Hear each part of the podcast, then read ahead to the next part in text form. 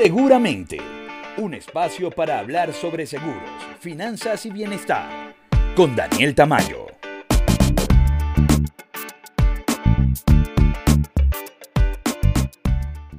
Hola, hola, están a punto de escuchar el décimo sexto episodio de Seguramente, tu podcast de seguros, finanzas y bienestar, donde hoy estaremos conversando acerca del COVID y el tratamiento con dióxido de cloro, las criptomonedas y los audiolibros. Comenzamos.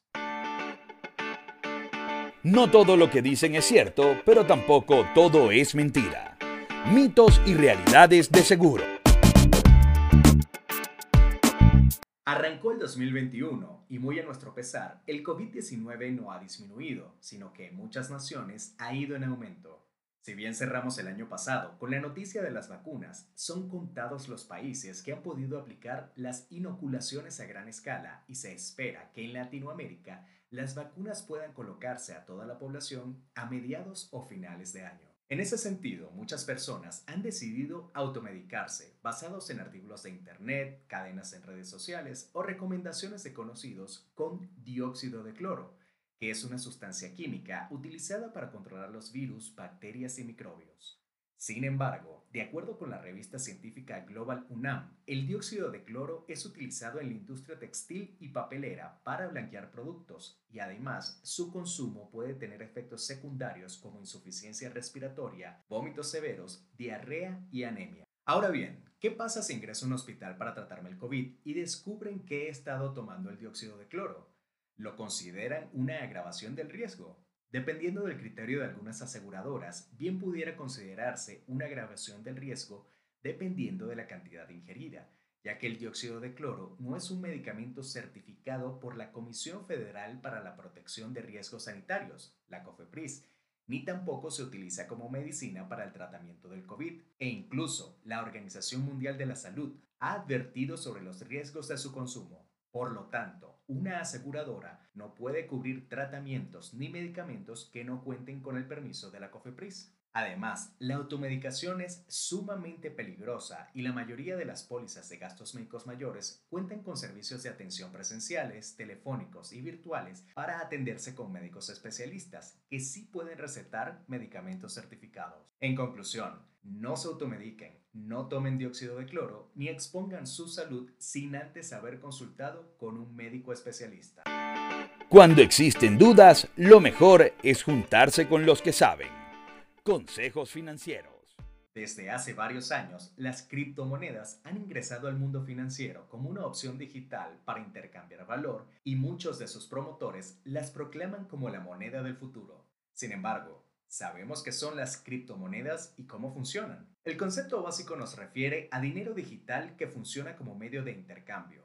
No existen físicamente, no son reguladas por ninguna autoridad, tampoco las respalda ningún gobierno y en consecuencia no cuentan con la misma protección que sí tiene el dinero físico. Ahora bien, las criptomonedas se utilizan para hacer pagos rápidos, no tienen cargos de transacción, se almacenan en una cartera digital a través de un libro mayor, que es un archivo donde se registran todas las transacciones y la hora en que fueron realizadas. El blockchain es una red que tiene acceso a ese libro mayor y viene siendo como el estado de cuenta de todas las operaciones, ya que no permite que una moneda se utilice dos veces. El comprador de una criptomoneda recibe un certificado digital donde se le acredita su propiedad.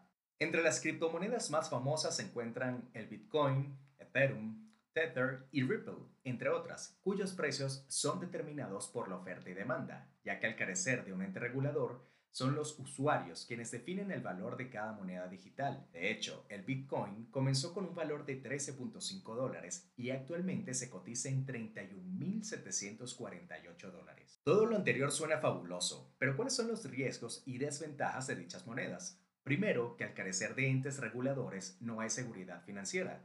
Por lo tanto, estaremos a merced de compradores y vendedores. Segundo, no existen todavía leyes que regulen la materia, por lo que si hackean mi cuenta o si soy víctima de una estafa o vendo la moneda digital y no recibo los dólares, pues va a ser muy difícil que alguien me responda, puesto que no hay regulaciones ni penalizaciones sobre la materia. En tercer lugar, las criptomonedas, por esa carencia regulatoria, son utilizadas por el crimen organizado como medio de intercambio. Y finalmente, Dichas monedas digitales no tienen un valor real, ya que lo da la oferta y demanda, por lo que es un activo arriesgado y especulativo. Incluso el multimillonario Warren Buffett considera que en términos de valor, las criptomonedas no tienen ninguno, ya que las divisas no se van a multiplicar, no generan intereses ni rendimientos y al vender entre sus usuarios solo se traslada un problema al comprador. Estas críticas de Buffett las dice un millonario inversor con muchos años de experiencia, pero sus detractores se consuelan con los aumentos siderales de precios del Bitcoin en los últimos años.